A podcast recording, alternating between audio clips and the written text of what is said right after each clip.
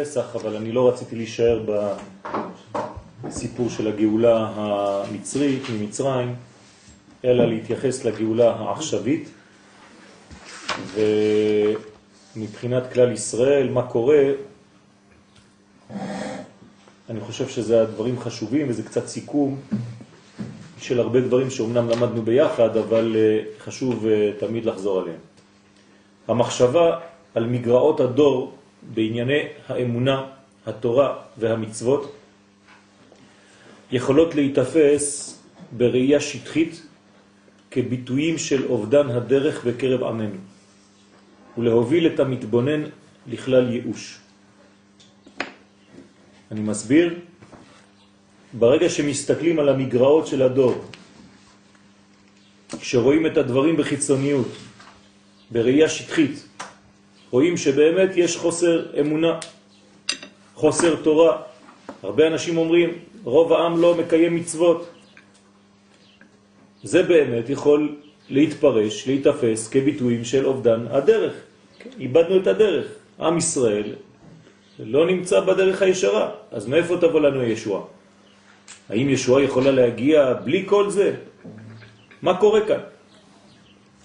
לעומתה באה המחשבה האמונית המעמיקה להביט בתמונה הכוללת.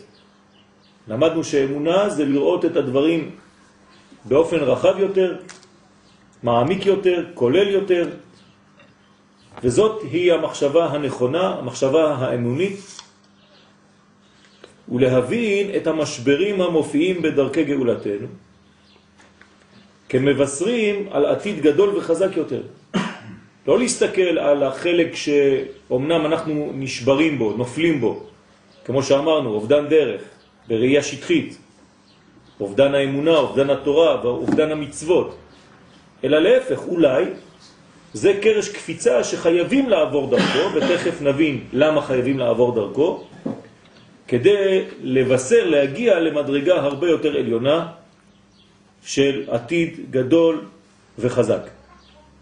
מובטחים אנחנו כי יהר, היער הגדוע ידע לשמור את שורשיו האלוהיים הסגוליים ועתיד ללבוש מחדש את המעטה הירוק שבצמיחתו המחודשת והשלמה שתהיה מעולה מכל מה שקדם לו.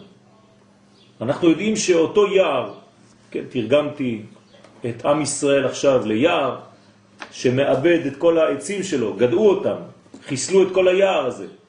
אבל האמונה שלנו חזקה מאוד, ואנחנו מאמינים ויודעים שבעצם כל הדבר הזה רק בא להביא בצורה מחודשת עצים הרבה יותר ירוקים, יער יותר יפה, יותר חזק, כמו יער שנשרף, שאחרי השריפה שלו, משום מה, יש צמיחה הרבה יותר עוצמתית וחזקה של אותם עצים שנשרפו. ואיך זה?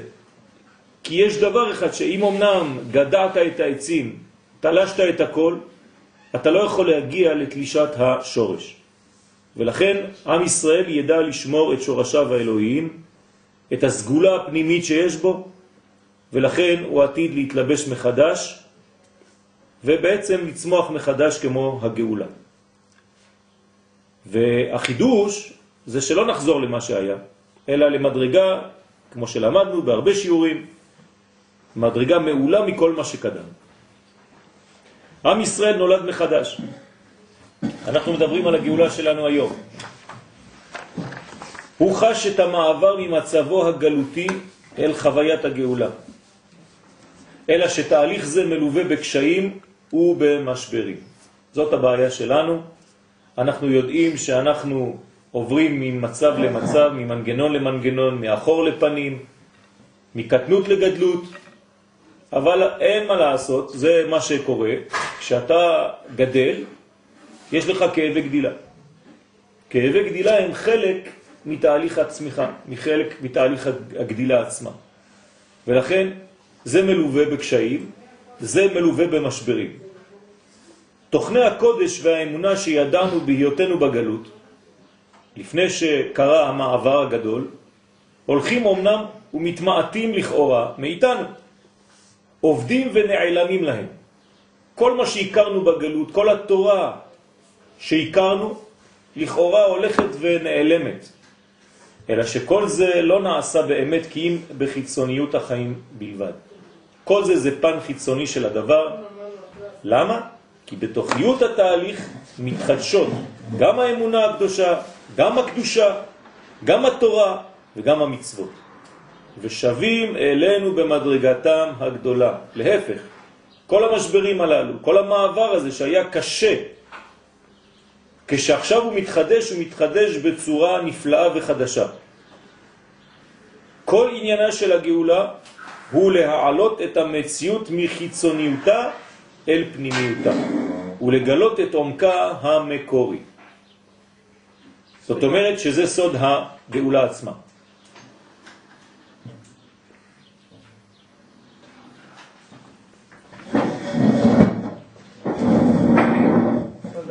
ברוכים הבאים. על הנמצאים.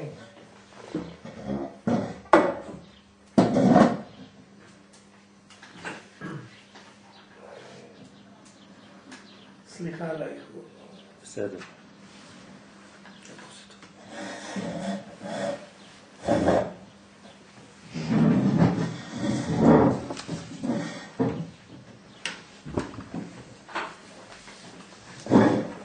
אנחנו מדברים אה, גם כן לעילוי נשמתה, כמובן של חגית, זיכרונה לברכה, שהשיעור הזה, אנחנו מדברים על הגאולה העכשווית, במקום להישאר נעולים בסגנון אחד של גאולה, והוא בעצם הגאולה שאנחנו מדברים עליה במצרים, ביציאת מצרים. ההתייחסות שלנו היא עכשיו על הגאולה שלנו היום.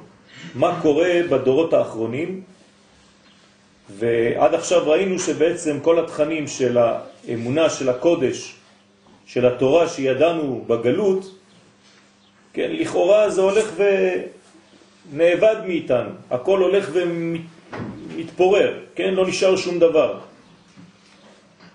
אז מה, מה קורה? איך אנחנו מתקרבים לגאולה? ככל שאנחנו עולים לארצנו, מתקרבים לשורשנו, מתקרבים למהותנו, אנחנו רואים שהתורה הולכת ויורדת ומתמעטת לכאורה. אז על מה אתה מדבר? איפה הגאולה הזאת? אז כנראה שהשינוי בין המצב הגלותי למצב של ארץ ישראל הוא דווקא שינוי פנימי, לפחות בתחילת התהליך. ולכן כל כך קשה לראות את השינוי הזה. וכאן יש את המלכודת. המלכודת היא בעצם ללכת לאיבוד בחלק החיצוני של הגאולה, ולא להבין שההתמודדות כאן היא בעצם מעבר מחיצוניות לפנימיות, מראייה חיצונית, שטחית, רדודה, למדרגה הרבה יותר פנימית. ומי שלא מצליח לעשות את הסוויץ' הזה ולראות את הדברים בפנימיותם, הוא בעצם נופל למדרגה של ייאוש בגלל ריבוי המשברים, בגלל ריבוי הקשיים. לכן אנחנו עכשיו בעצם חוזרים, ואני רוצה לנסות עם כמה מקורות של הרב קוק זצ"ל ושל הרב טאו אה, שליטה, לנסות לה, להבין את התהליך שאנחנו חווים אותו היום, לראות האם באמת אנחנו לא טועים, והאם לפי דברי רבותינו הקדושים, הגאולה היא אכן גאולה. אנחנו בעצם חג המצות מדברים על גאולה, מדברים על יציאת מצרים, אבל היכן היא? איפה יציאת מצרים שלנו היום? הרי לא באנו לספר סיפורים על יציאה ישנה, אלא אנחנו מדברים על יציאתנו אנו. האם אנחנו היום מסוגלים לצאת מהמצריות שלנו? האם היום אנחנו ניגאל? האם הדור שלנו הוא דור הגאולה? כדי לדעת את זה צריך ללמוד. אם אכן הדברים דבוקים, שייכים לדור שלנו, אז כנראה שזה ככה. אז למה אנחנו לא רואים את זה?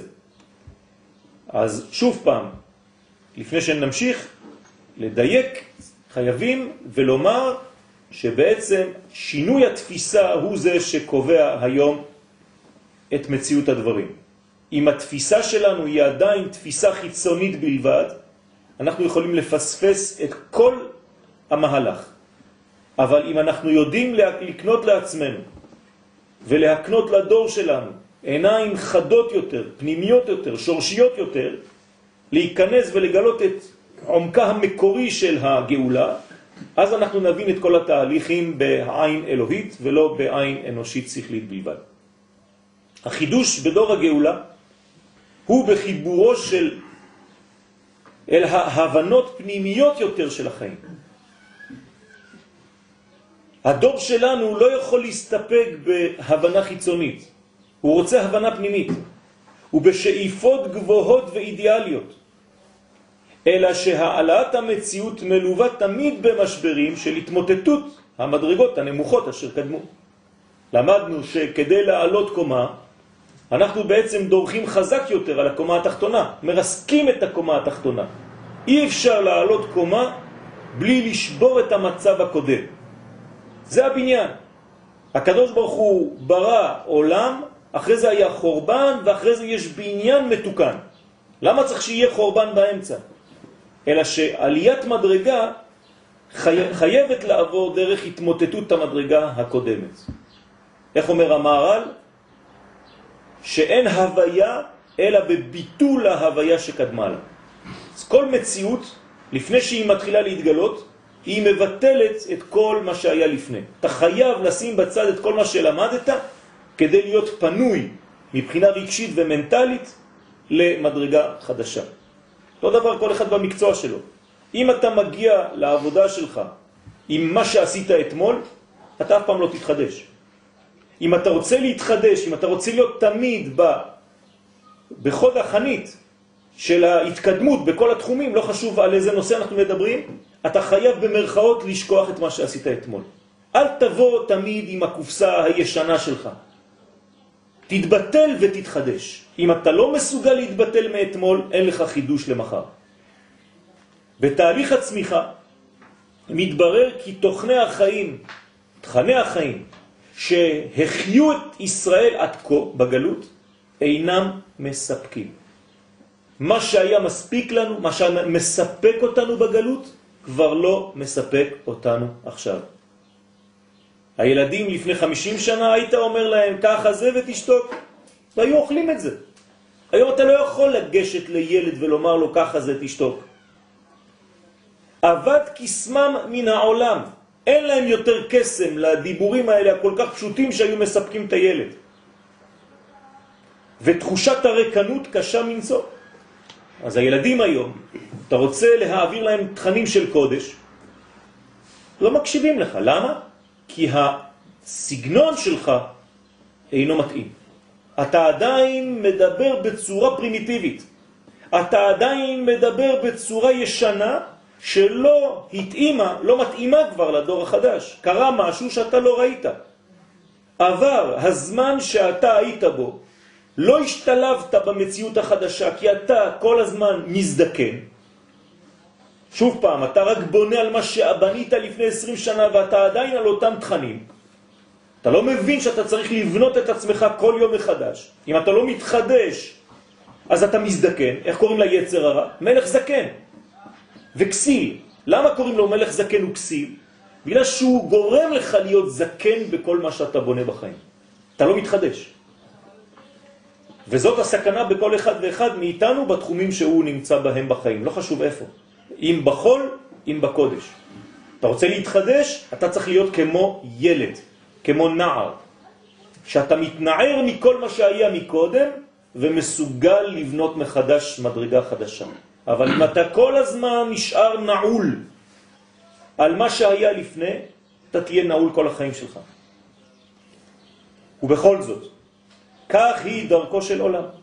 העדר וחורבן של המדרגות הקודמות מכשיר את הופעת מדרגת החיים החדשה. והיא, המדרגה החדשה, עליונה יותר, ושואבת כוחותיה מתוכיות החיים העליונים. ויהי ערב, ויהי בוקר, יום אחד. אל תישאר שם, תתקדם, תבנה. אה, זה מחריב את מה שהיה אתמול, נכון, זה מפחיד. אבל מה שמפחיד, כנראה שזה מה שמקדם אותך בחיים, אם אתה עובר את מחסום הפחד הזה. חזרתנו לארץ ישראל הינה ביטוי ממשי לגדלות המוחים הזורמים בעורכי אומתנו אשר קמה לתחייה. כשאנחנו מדברים בקבלה על זרימת המוחים דגדלות, שיש בעצם חוכמה, בינה, דעת, שזורמים ויורדים למציאות של האדם, אנחנו יכולים לתרגם את זה בהחלט למצב של האומה הישראלית בזמן שהיא עוברת מגלות לגאולה. זה נקרא המוחים. עכשיו אנחנו מגלים מדרגות גבוהות מאוד שמחיות אותנו. תחיית המתים זה כשהחוכמה אשר תחייד בעליה יורדת לתוכנו. זה נקרא תחיית המתים. למשל, השבוע הראשון של ספירת העומר מביא לתוכנו את החוכמה הזאת. אנחנו עכשיו מתמלאים בחוכמה כל השבוע הראשון. כי זה המוחים שמגיעים אותו שבוע. מי שיודע לכוון בספירת העומר, אנחנו כבר יומיים לעומר, שני ימים לעומר, אז הוא יודע כבר שבעצם החוכמה מתחילה לרדת ולהיכנס לתוך המציאות שלנו. בכללות זה מה שקורה כשאנחנו חוזרים לארץ ישראל, כשהאומה שלנו קמה לתחייה, היא הייתה מתה או בגדר של מתה במשך אלפיים שנה. אנו שווים כמעה כמעה אל מצבנו השלם, לאט לאט. זאת לא חזרה מהירה. הירושלמי אומר לנו שזה דומה לזריחה. למה הקדוש ברוך הוא לא עשה לנו זריחה מיידית מהחושך לאור? שואלת הגמרא, והגמרא עונה כדי שהאנשים לא יתעברו. אם היינו עוברים מהלילה ליום בבת אחת, תדמיינו לכם שהשמש הייתה זורחת מיד, היום התרגלנו, כי זה טבעי שהשמש לאט לאט זורחת, אבל זה מה שהקדוש ברוך הוא החליט. כדי להרגיל אותנו לאור. אותו דבר מהחושך של הגלות, שנקרא לילה, מה נשתנה הלילה הזה, הגלות הזאת, מכל הלילות, מכל הגלויות? אז עכשיו בעצם השמש עולה כמעה כמעה, לאט לאט. במצרים השמש עלתה מהר, בחיפזון. עכשיו הגאולה שלנו זה כמעה כמעה, כדי שלא נסתנבר, כדי שלא נתעבר מהאור הגדול שיופיע עלינו, ולאט לאט אנחנו מתרגלים לאור. חדש ימינו כקדם, ואז אנחנו חוזרים למדרגה של האור הגדול. קדם זה לא רק קודם, אלא זה קדמה. קדמה זה מזרח. מזרח זה מקום של זריחת השמש, של הגאולה שלנו. אז הגאולה שלנו נקראת קדם, כן. ביציאת מצרים, אם זה היה גאולה מהירה, כן. אז אנשים לא יתעברו? זה לא... כן התעברו. כל מי שלא היה שייך לעם ישראל מת במכת חושך. מרוב אור. מה זה מכת חושך במצרים? ריבוי של אור. עובדה, ולכל בני ישראל היה אור במושבותם, אבל בתנאי שהוא נקרא בן ישראל. אבל כל השאר זה היה להם חושך. כל השאר מתו, כל השאר נשרפו מהאור הגדול הזה. כלומר, מה זה מכת חושך? אור גדול. אבל כשאתה לא מסוגל לקלוט את האור הזה, בשבילך זה שריפה. בסדר? אז לא הייתה מכת חושך במצרים כי היא מכת אור. רק היא הופיעה כחושך אצל הכלים הלא מוכנים. כמו נורה של 100 וולט, אם אתה שם לה אלף, היא לא יכולה לקבל, אז היא מקבלת שנייה אחת של אור והיא מתפוצצת, נקרא קצר. אותו דבר, קרא להם קצר. בהתחלה הם לא יכלו לשמוע למשה מקצר רוח. היה להם קצר ברוח, מקוצר רוח. אז צריך לשנות להם את השנאים, את הנגדים. ברגע שהנגד של ישראל התחזק, החליפו להם את הנגד מ-100 וולט ל-1000, אז הם יכלו לסבול את האור הגדול. לכן הקדוש ברוך הוא ירד בגילוי שכינה, באור גדול מאוד במצרים. רק מי שהיה מסוגל לסבול את האור הזה, לקלוט אותו, הוא יצא. יש עכשיו בעצם, אה, בוא נגיד ככה, הגדרה נוספת לחושך. זה לא רק היעדר אור, זה גם. זה אותו דבר. זה רק אצל המקבל שהדברים משתנים. אצל הקדוש ברוך הוא אין חושך. אבל הוא מתגלה, מופיע כחושך אצל מי שלא רואה את האור. כלומר, האדם הראשון נמצא במערת המכפלה. כשעפרון נכנס למערת המכפלה, מה הוא ראה שם? חושך. כשאברהם נכנס למערת המכפלה, הוא ראה אור. למה אחד רואה חושך והשני רואה אור? תלוי בכלים של ההבחנה. לזה אני רוצה להגיע כאן ולהזכיר את הרב קוק זצ"ל. מורנו ורבנו הרב קוק, כן, התופעה הגדולה הזאת, הנשמה הגדולה שירדה בדור הזה, בדור הקודם, הרב הזה ראה אורות, בזמן שכולם ראו חושך. הוא כתב, כל הספרים שלו נקראים אורות. איך זה שכולם רואים חושך והוא כותב ספרים על אורות? התנפלו עליו, כל הרבנים. מה אתה כותב על אור? אתה לא רואה שהמצב הוא חשוך בעולם? תלו, תלוי באיזו גישה אתה מופיע במציאות. לזה אני רוצה להגיע. זה הכלי. הכלי משנה את הכל. הקדוש ברוך הוא לא משתנה. אני השם לא שניתי. נכון? אין סוף ממלא כל המציאות. אז אם הוא לא משתנה, אז מי משתנה? הכלים, אנחנו משתנים. הכל ביחס אלינו.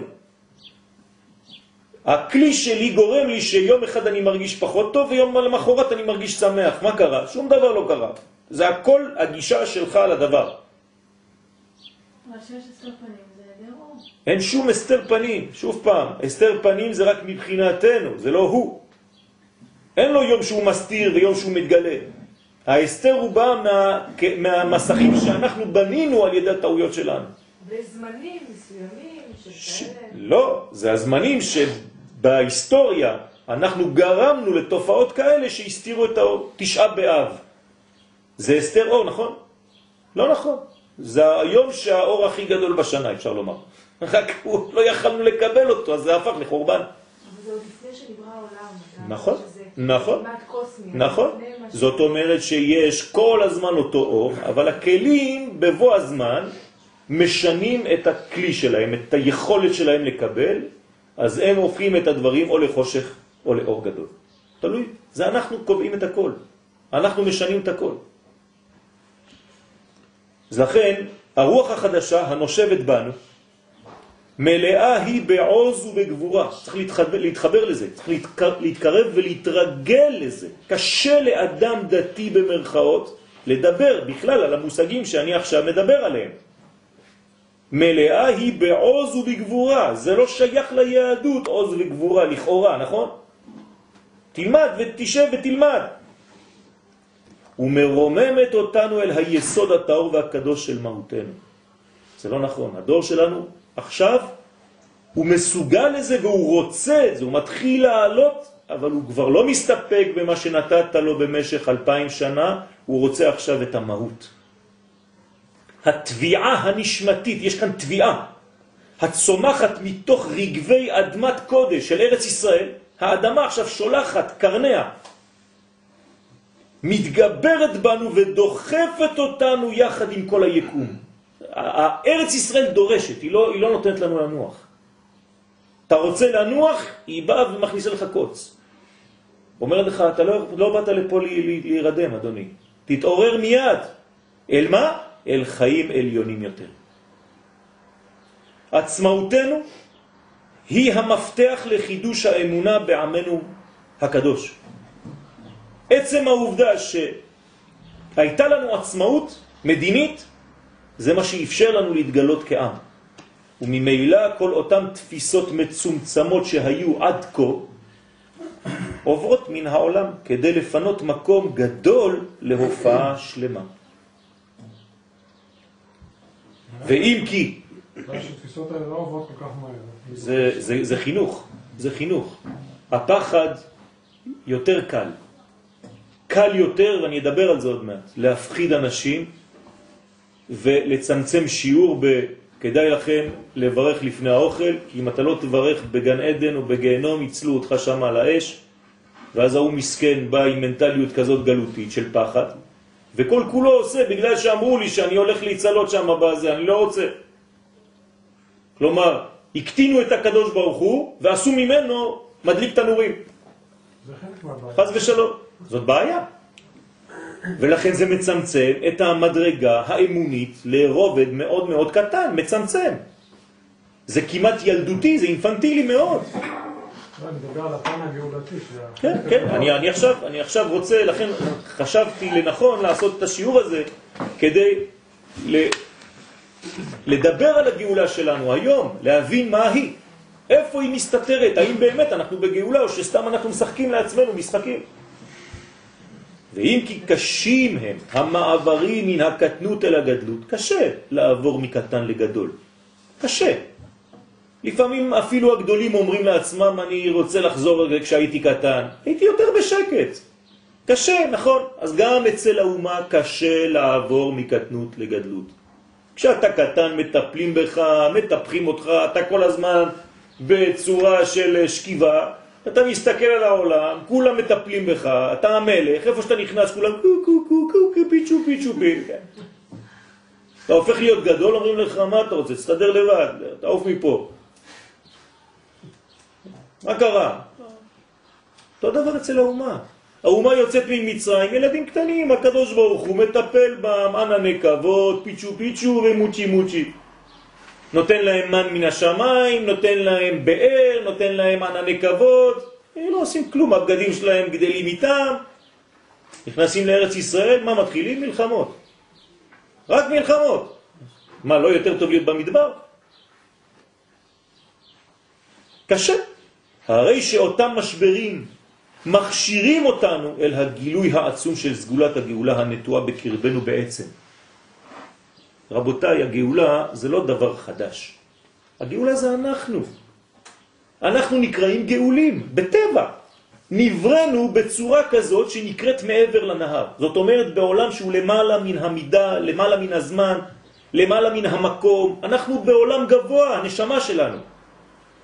אז כשאנחנו רוצים לגלות גאולה בעולם הזה, זה לא שאנחנו רוצים איזה חידוש, לא, אנחנו פשוט רוצים לחיות לפי הטבע האמיתי שלנו, הטבע האמיתי שלנו זה גאולה. הטבע האמיתי של ישראל זה להיות בגאולה. גאולי השם, ככה קוראים לנו. קיבוץ גלויותינו ובניין ארצנו אכן מלווים בסערות גדולות של כפירה ושל בעיטה בענייני הקודש. נכון. כל מי שבא לארץ, עלו לארץ, במבט הראשון, ממש כפירה בכל מה שקשור לקודש. אך רבנו הגדול, הרב קוק, חושף בפנינו במאמר הדור, הוא כתב מאמר הדור, את גדולת הדור הזה דווקא. והוא אומר שהיא נובעת מעמקי נשמתו ולכן תובע הוא דור זה לשמוע דברים גדולים. תשמעו מה הוא אומר. נמאס לדור הזה לשמוע תורה קטנה. הוא רוצה לשמוע דברים גדולים. מושגי הקודש הקטנים והמצומצמים כפי שהיינו רגילים עליהם בהיותנו בגלות, שוב אינם מספקים את הדור החדש. הרב אומר כי הדור החדש, מה שהוא אמר, הדגשתי, מוצא בהם, בדברים הישנים, רק צדדים כהים של רגש ולא דעת. כלומר, הפחדה בלי דעת, של פחדנות ומורח, בלא אומץ לב וגבורת החיים. כך הוא מגדיר את התורה הגלותית. תורה של פחד, תורה של רגש, אין בה שכל, אין בה דעת, של פחדנות ומורח לב.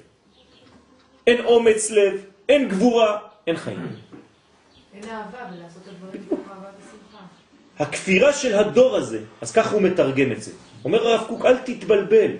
אם אתה רואה שבדור הזה יש אנשים, שאנחנו קוראים להם חילונים, הכפירה של הדור הזה איננה בתוכן האלוהי, הם לא נגד הקדוש ברוך הוא, כי אם בקטנות הדתית, במצוות, במצוות אנשים מלומדה, ברובוטיזציה של התורה, וחייבים אנו להבין כי תוכן כפירתו של הדור נובע מתוך תביעה פנימית גדולה לקבל ולהבין את חיי התורה והמצוות, אבל בהבנה עמוקה ורחבה.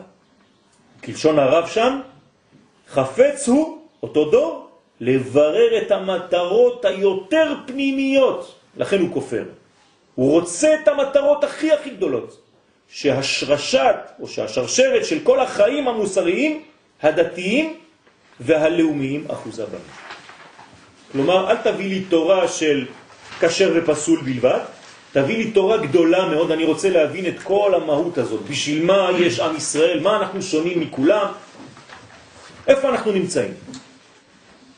אך מתוך שלא נמצא בידו דרך סלולה, אומר הרב, איך להאיר באור הדעת על הרגש, כלומר יש ניתוק בין הדעת לבין הרגש, אתה מפחיד אותם, בלי שום דעת, הולכים לסמינר, יוצאים משם מלא פחד, על כן פנה לו אל הזלזול והשלילה.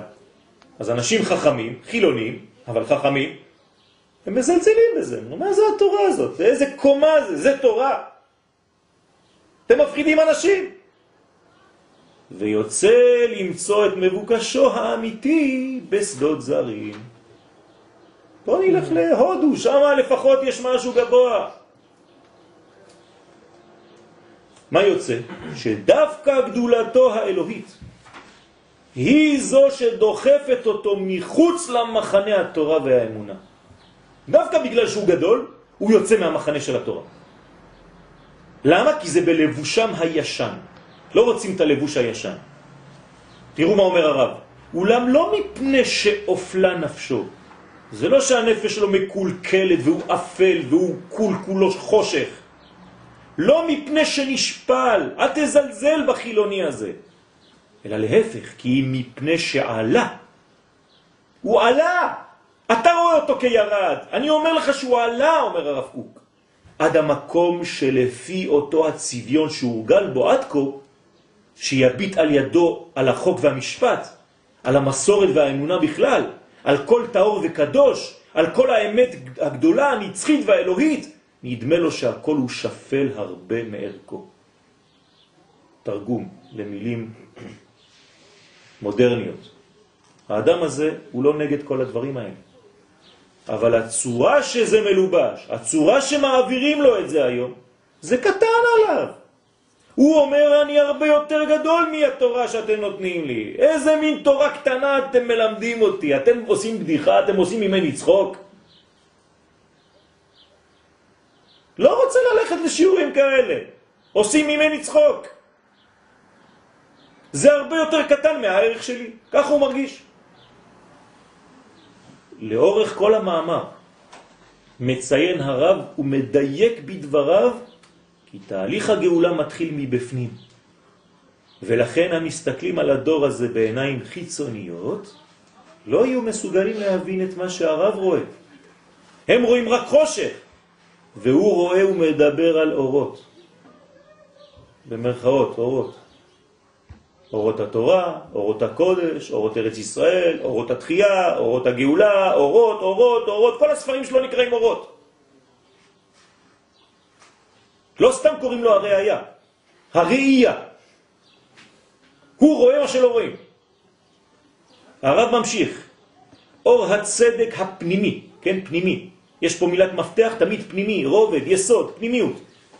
אור הצדק הפנימי, היושר הכללי והאהבה הלאומית, כלומר הגדולה, לא רק במצווה הקטנה הפרטנית שלי, נתעלו ונתרבו בלב הדור הצעיר. כלומר, הדור הצעיר עזב את התורה הפרטנית ועלה למדרגה של תורה לאומית. הוא מעדיף את הלאום מאשר את הדתיות. רגשי המוסר והצדק הם הדוחפים אותו לפעול למען טובת האומה וגאולתה. הוא עכשיו לא יפעל כאדם דתי, הוא לא יניח תפילין בבוקר, אבל יש לו מחשבה של אידאה גדולה מאוד על האומה. לעסוק בקיבוץ גלויות, בבניין הארץ, ואף בהגנה ובמלחמה, עד כדי מסירות נפש. כלומר, זה אדם שמוכן ללכת לצבא, להיות קרבי. מאיפה יש לו את זה? כי הוא תופס את המדרגה, הוא לא מבין את זה.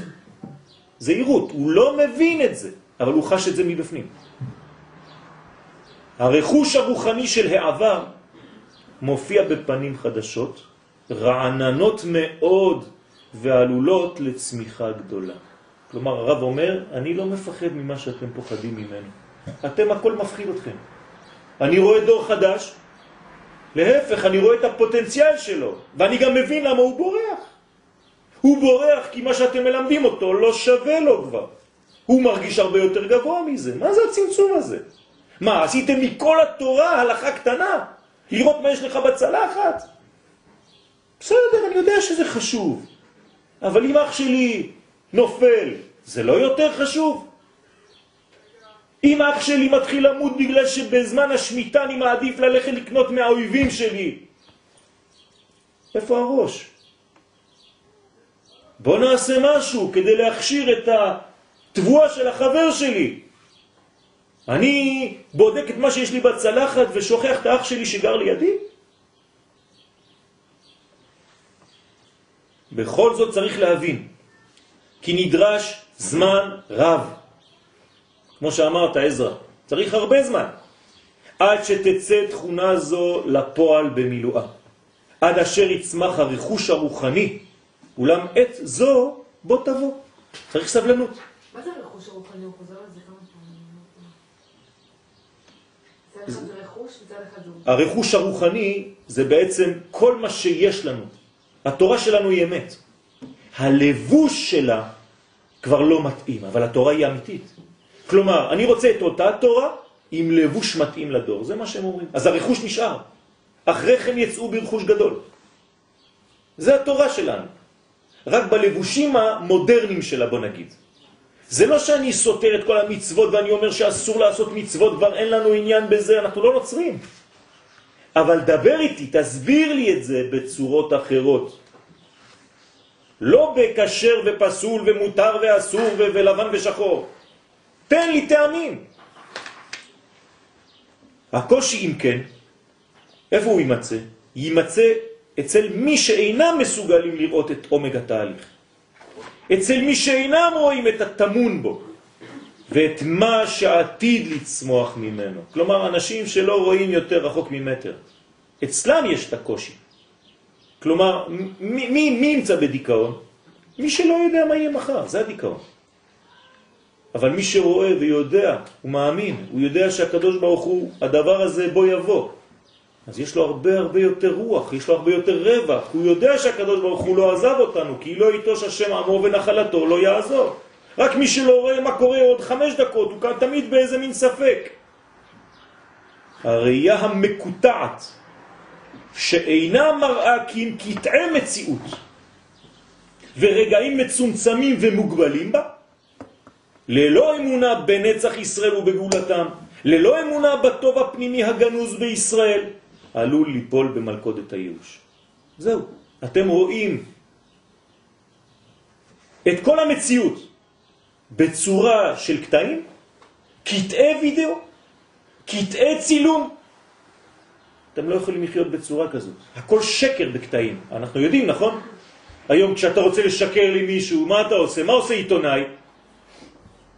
לוקח רק את הקטע שמתאים לו כדי לעשות את מה שהוא רוצה.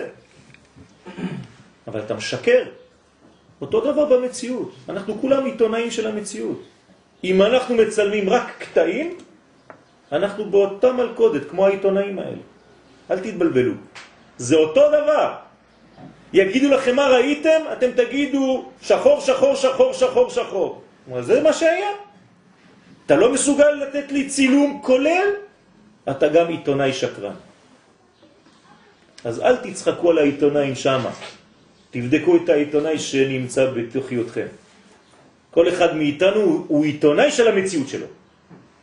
בואו נראה אתכם נותנים חדשות. אילו חדשות אתם נותנים כשמבקשים מכם לתת את החדשות של החיים שלכם? אה? כמה מתוך זה זה שלילי וכמה נשאר חיובי? הסיבה אומנם פשוטה. והיא כי תהליך הגאולה הינו תהליך אלוהי עליון. זה מה שאנחנו שוכחים, פשוט מאוד. זה כל כך פשוט וכל כך עצום. שכחנו שהגאולה היא אלוהית. שכחנו. ולכן מי שמסתכל בו במבט שכלי אנושי ורציונלי בלבד, כן, באותה, באותו תהליך, איננו יורד לעומק העניין. לא יכול להבין שום דבר.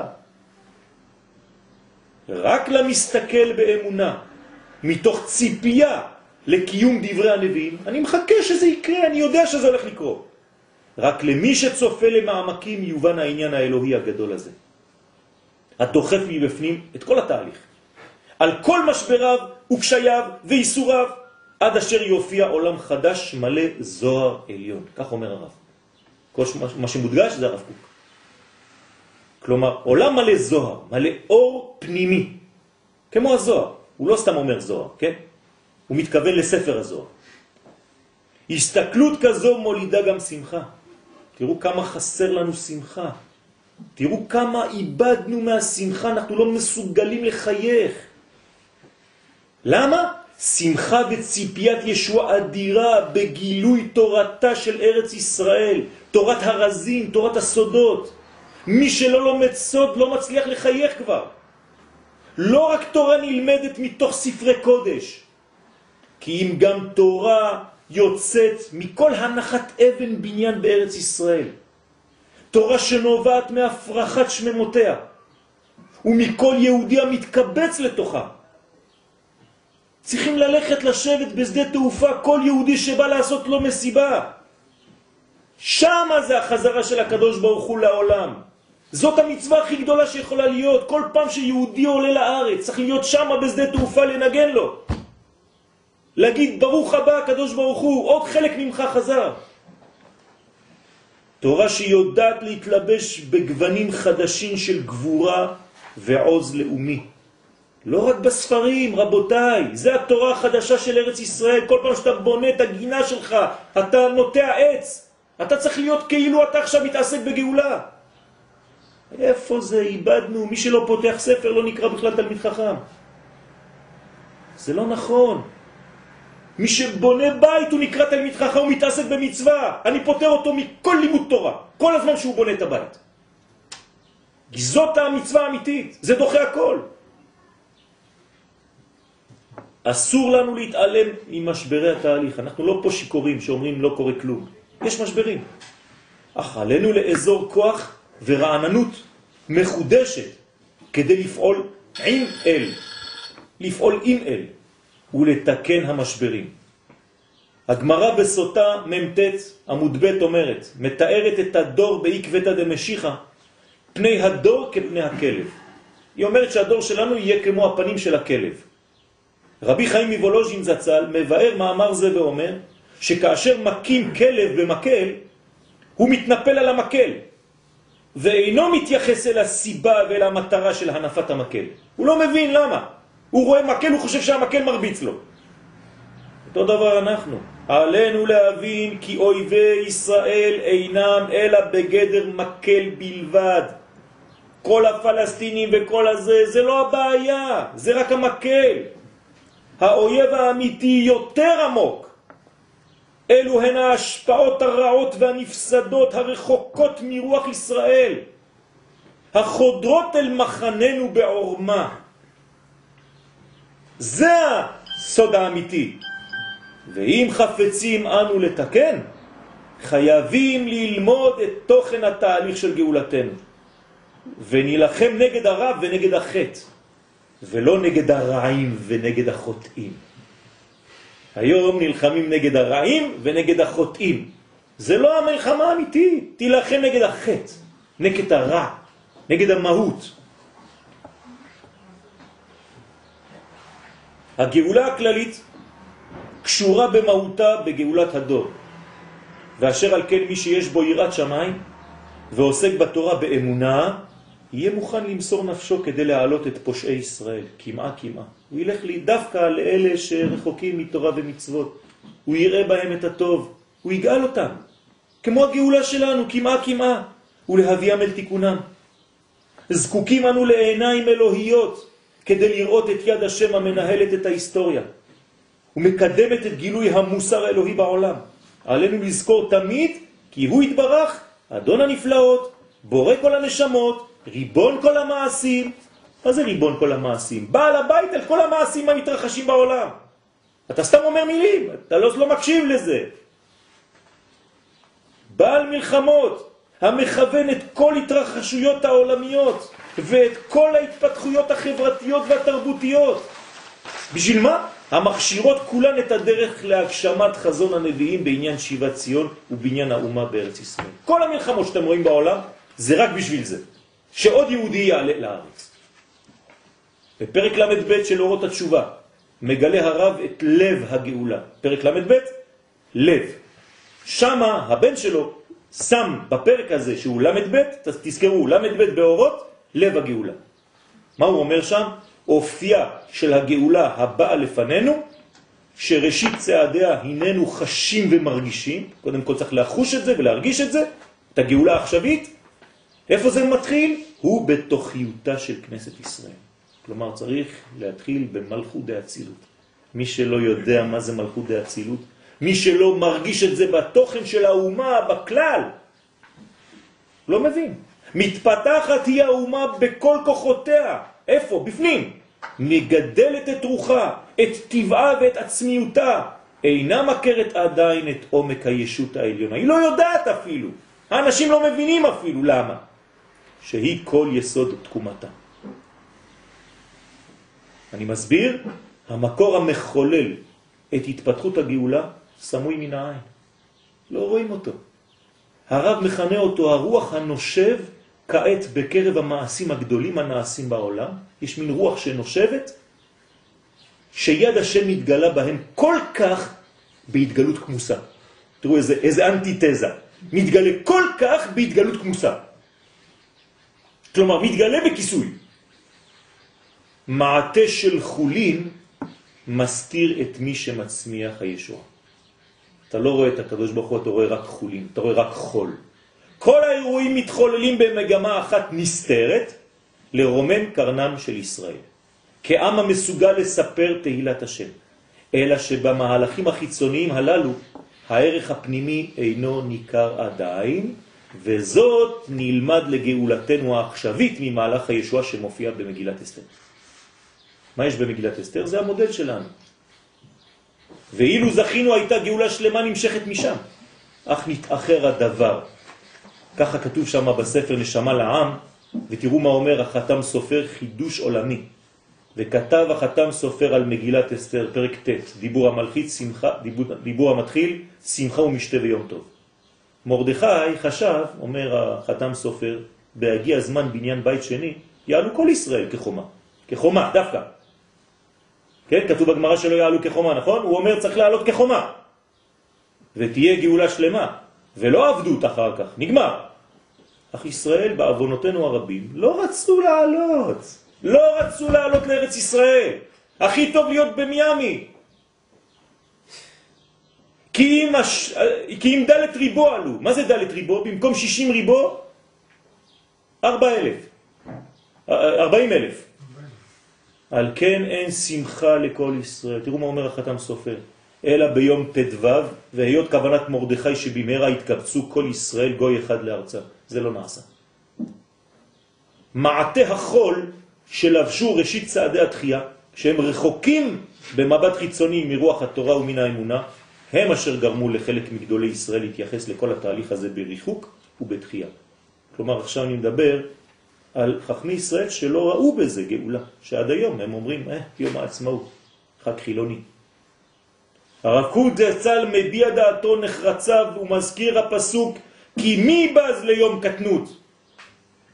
מה זה כי מי בז ליום קטנות? הביטוי הנ"ל מתייחס לראשית ימי בית שני, כשהיו אנשים שזכרו את תפארתו של בית המקדש הראשון וישבו אל הבית השני בצער ובבוז. מה היו אומרים האנשים שבאו לבית שני? רואים את הבית, אומרים, אה, זה בית מקדש זה? אללה יסתר. הבית המקדש הראשון זה היה, אתם מכירים את התופעה הזאת, כן? כל מה שעכשיו זה זבל, מה שהיה לפני, כשאתה היית זה היה הכי טוב.